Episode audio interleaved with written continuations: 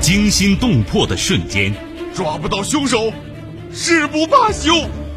悬念迭出的事件，我得不到的，别人也别想拥有。人性善恶，爱恨情仇，你以为我愿意吗？我哪里比人差了？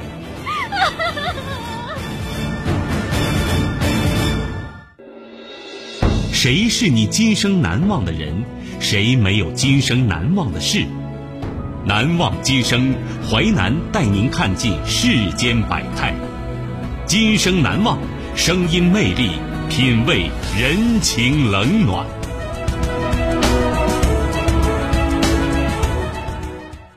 欢迎您收听《今生难忘》，我是淮南。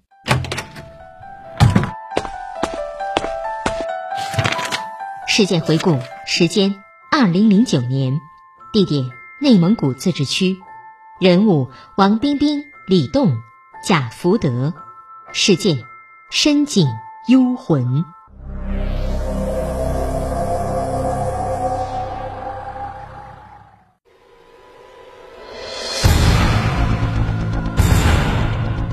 二零零九年五月的一天下午，十几名民警的到访突然打破了内蒙古自治区满洲里的一个小山村的宁静。警方在村里的一口水井中打捞起一具女尸，深井幽魂。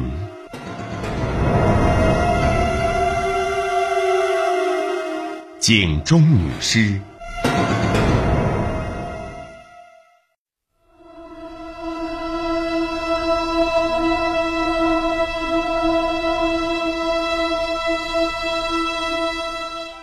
在内蒙古自治区满洲里市一个普通的山村，二零零九年五月的一天下午，十几名突然造访的警察打破了这里的宁静。村子里究竟发生了什么大事？一时间，整个村庄掀起轩然大波。在村里的一口井边，围着警察和大量村民，大家越看越奇怪：这口井怎么了？为什么会莫名其妙地引来警察？这口井将近六米深，井下很黑，四周湿滑，但民警们还是冒险深入井底。如此费尽周折，究竟想在这口井里找寻什么呢？经过一个多小时努力，民警终于将一个沉甸甸的袋子从井里打捞上来。袋子里是一具女尸，身上一丝不挂，只有一个红头绳。原来，当天中午，满洲里警方接到报案，有人打开这口自来水阀井作业时，在井底深处发现了异常。尸体是用两个袋子装着，被抛在井下。技术人员围绕这口井进行勘查时发现，凶手将尸体运送到这里没有使用交通工具，这就奇怪了：杀人抛尸不选择人烟稀少的偏远之地。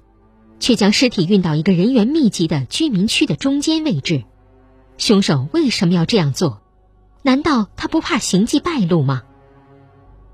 抛尸案件有一个规律特点，就是远抛近埋。像这种把尸体扔到居民区的井里，民警认为这个案子符合近埋的特点，因此警方有了一个大胆推断：尸体应该是从不远处的居民区当中运过来的。难道凶手就住在此地？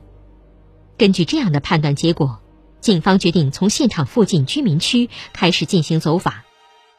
另一边，法医对尸体进行全面检验。三天后，最终尸检结果表明，死者年龄为四十三岁，女性，死亡时间一个月前，死亡原因是机械性勒颈窒息。联想到她死亡时的裸体状态。警方认为，嫌疑人跟死者应该是比较接近的关系，而当务之急就是尽快找到尸源。只要确定死者身份，案件一定能水落石出。尸体照片，警察拿到社区、拿到居民家里进行排查辨认，但是包括现场周围和现场辐射出去的范围，没有一个人能反映出这个人是谁。如果说尸体腐败是常人无法对照片进行辨认的话，那么一个大活人失踪这么久，为什么家人没有来报案呢？这样看来，他应该是暂住人口可能性比较大。如果他是常住居民，很可能亲属就会报案了。一个多月过去了，侦查员不仅走遍了案发居民区的每家每户，而且通过电台、网络等各类媒体发布了寻尸消息，却始终毫无收获。接下来的日子，警方开始以案发现场为圆心，扩大范围进行查找。但是，面对这个以打工流动人群为主的居民区，调查工作显得越来越困难。而且，这个地方都是平房，出租户经常换。有些人住两三天，有可能就搬到另一个地方去了。原本以为是一起不难侦破的案件，却连尸源都找不到。这个女人究竟是谁？到底是谁下此毒手？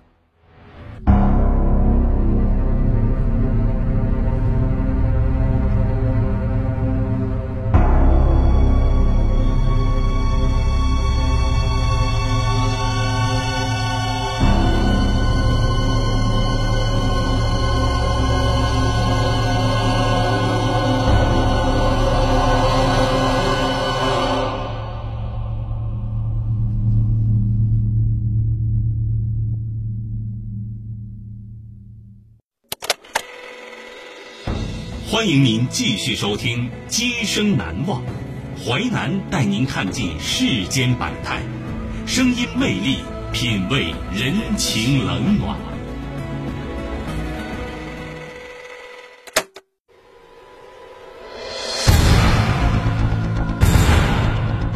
二零零九年五月的一天下午，十几名民警的到访，突然打破了内蒙古自治区满洲里的一个小山村的宁静。警方在村里的一口水井中打捞起一具女尸，深井幽魂。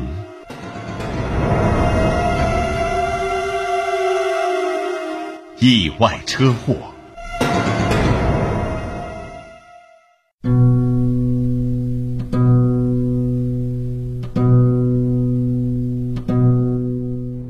三年后，二零一二年四月六号。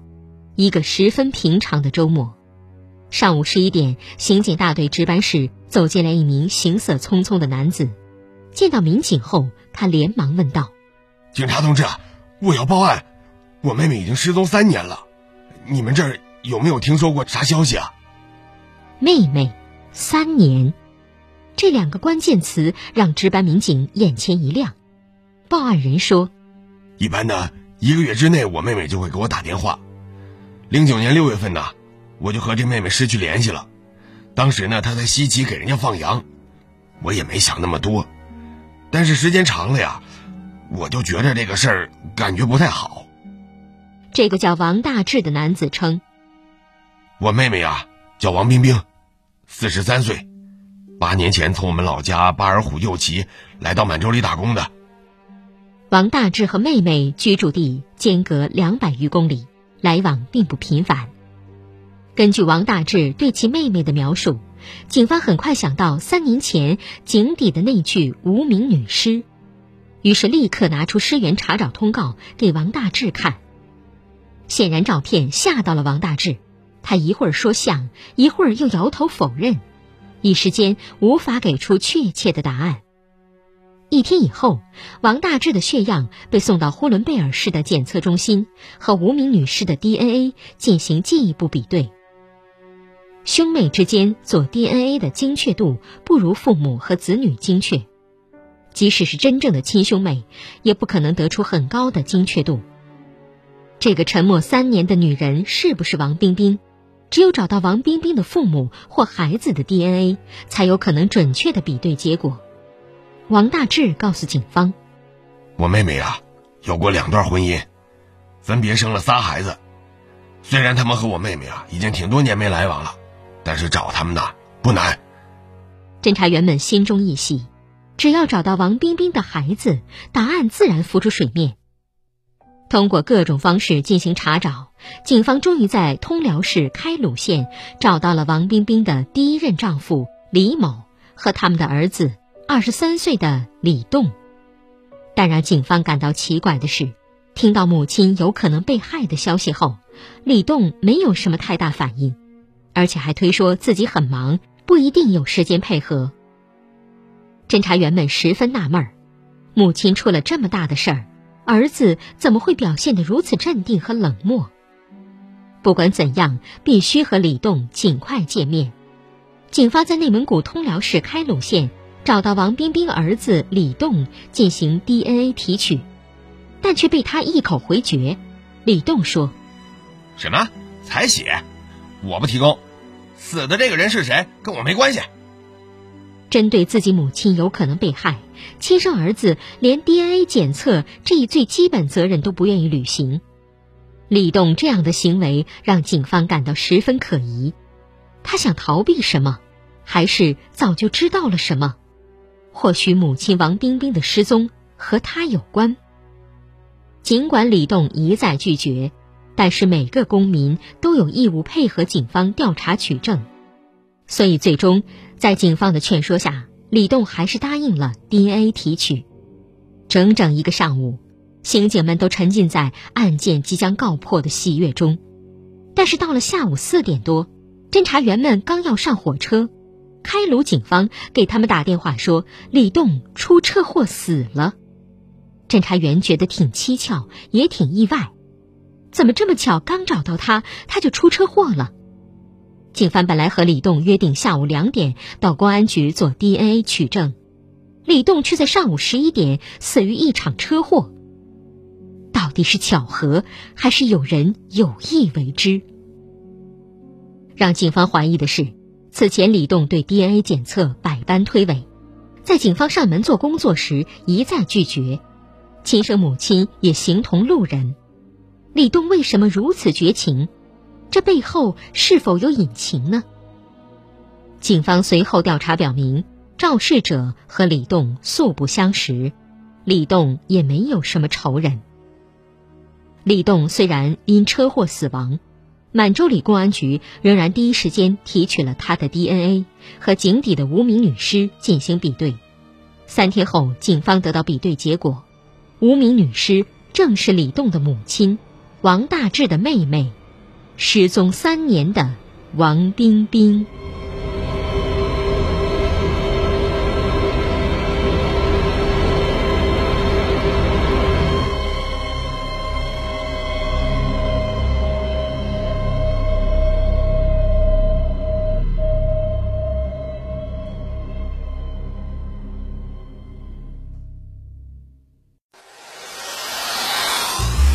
精彩的故事结构，新锐的声音制作，在纷繁复杂的真相与假象中，淮南用魅力声音解读世间百态，品味人情冷暖。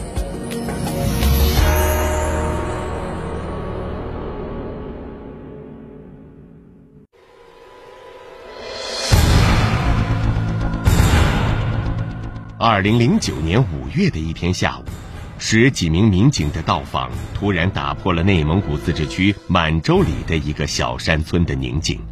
警方在村里的一口水井中打捞起一具女尸，深井幽魂，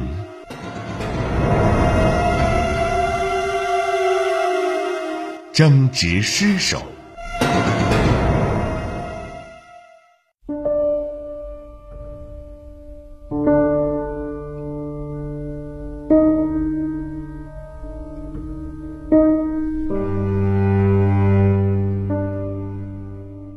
侦查员们从王大志那里了解到，我妹妹失踪前呢，一直和一个叫贾福德的人同居。根据王大志的描述，警方很快找到王冰冰的男友贾福德。尽管他也无法确认照片里的女人是不是自己女友王冰冰，但警方带来的这个消息还是让他深受打击。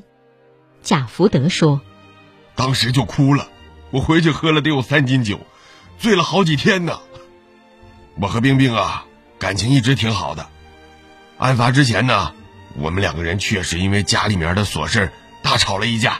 最后呢，我就生气，我就出去打工了。俩月之后我回来，家里边已经是人去楼空了。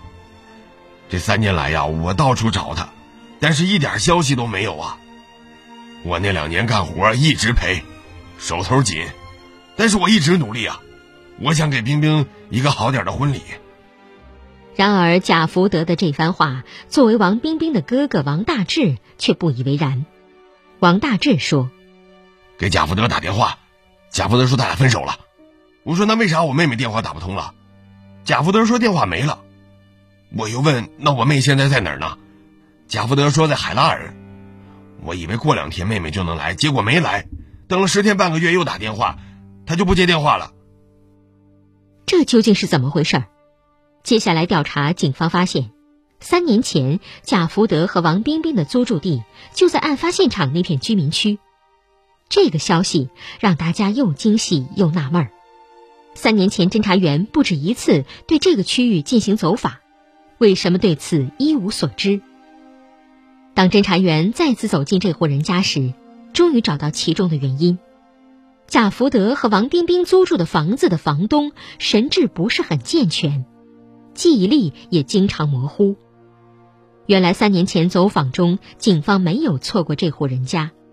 当时的房东表现得很正常，警方没有注意到他有精神问题，而房东没有提供任何有价值的信息。贾福德说：“我房东老刘啊，平常为人挺好的，但是一旦犯病啊，就特别狂躁。”我们平时啊跟他同住一个屋檐下，也经常吵架，严重的时候他还打人呢，甚至扬言还还要杀了我们。走访周围群众也反映，这房东啊疯疯癫癫的，有时候跟他们那个租户吵起来，不知道因为房租啊还是啥事儿。如果按照贾福德所说，案发前他已经外出打工，家里只剩王冰冰一人。王冰冰是否和精神不太正常的房东老刘发生矛盾后惨遭杀害呢？但是根据王大志所说，案发后贾福德的表现也很值得怀疑。接下来的几天，警方对李栋家人、朋友以及他出车祸所骑的摩托车进行全面调查。从一个朋友那里得知，啊，就那天的前一天吧，李栋啊在家喝了挺多酒的。然后呢，就找我来聊天，说挺多的。原来李栋出生之后没多久，母亲就离开了。他从童年开始，太多需要母亲陪伴的时刻，都只能在孤单中度过。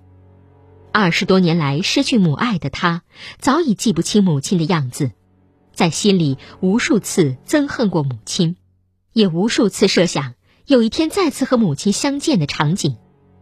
可警方的突然到来让他不知所措，他无法接受母亲被害的事实，也不愿意去面对这个事实，所以他才会屡次拒绝警方。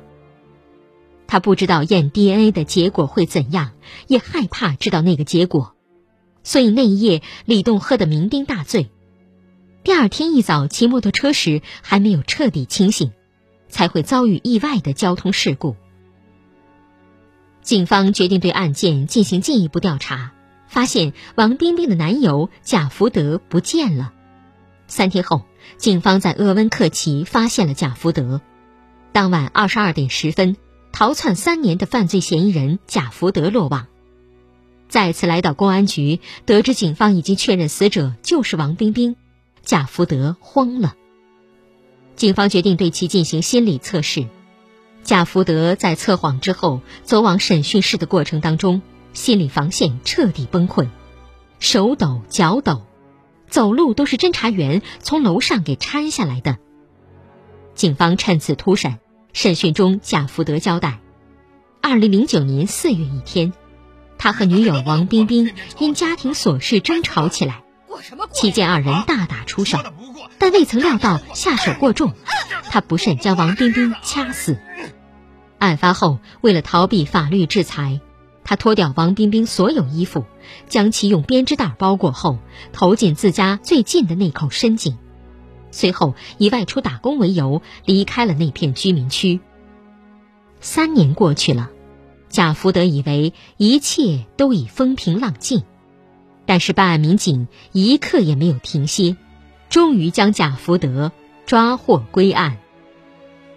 根据《中华人民共和国刑法》第二百三十二条规定，故意杀人的，处十年以上有期徒刑、无期徒刑，或者死刑。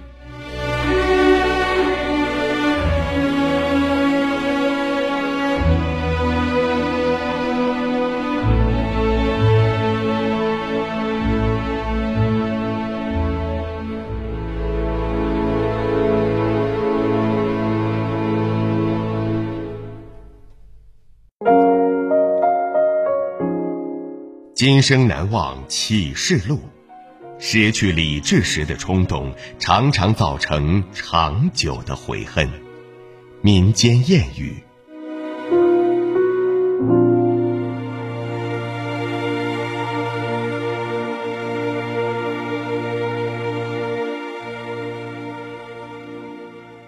纪实小说剧《今生难忘》，编辑制作淮南，演播淮南一心。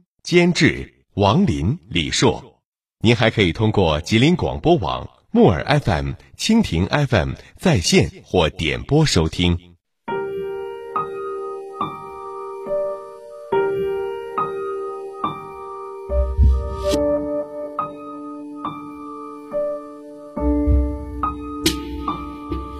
你尝过的那些甜头，都是寂寞的。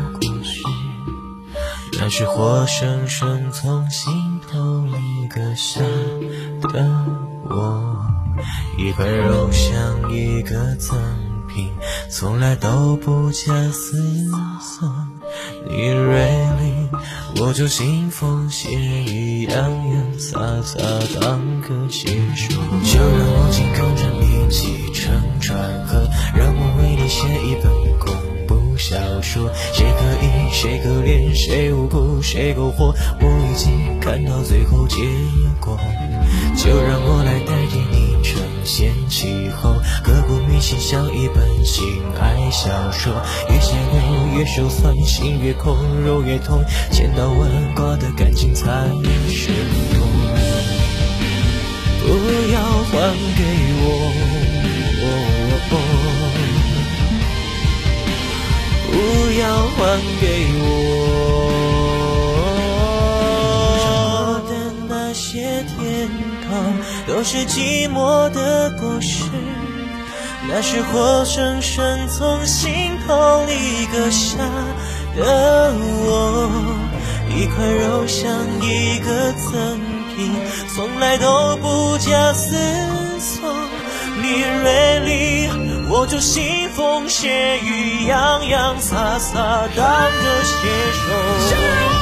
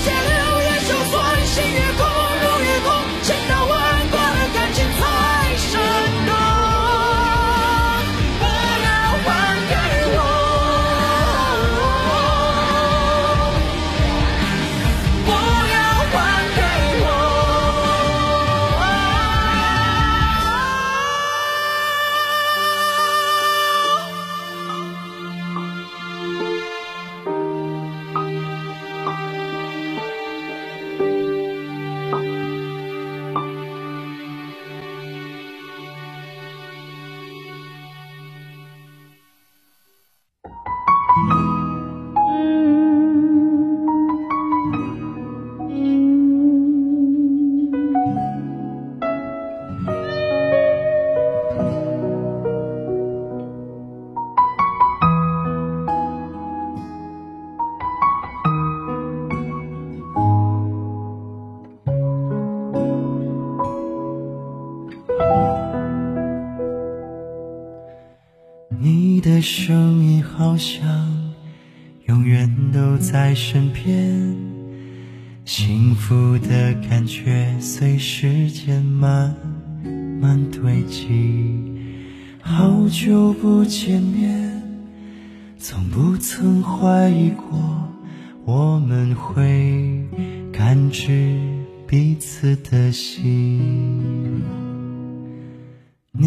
的样子好像一直浮现眼前，期待的感觉让距离渐渐缩短。那句想说的，会勇敢说出口。那一刻，地球不会旋转，就大声说出来。请不要再退缩，我们已错过太多太多的好时光，就大声说出来，再一次勇敢说出来，别犹豫，就是现在。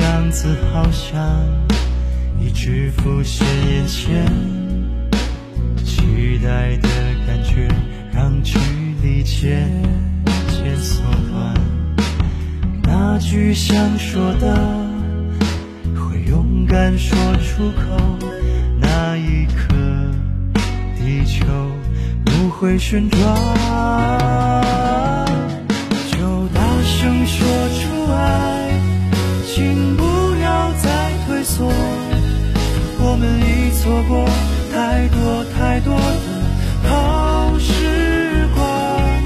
就大声说出来，这一次勇敢说出来，别犹豫，就是现在。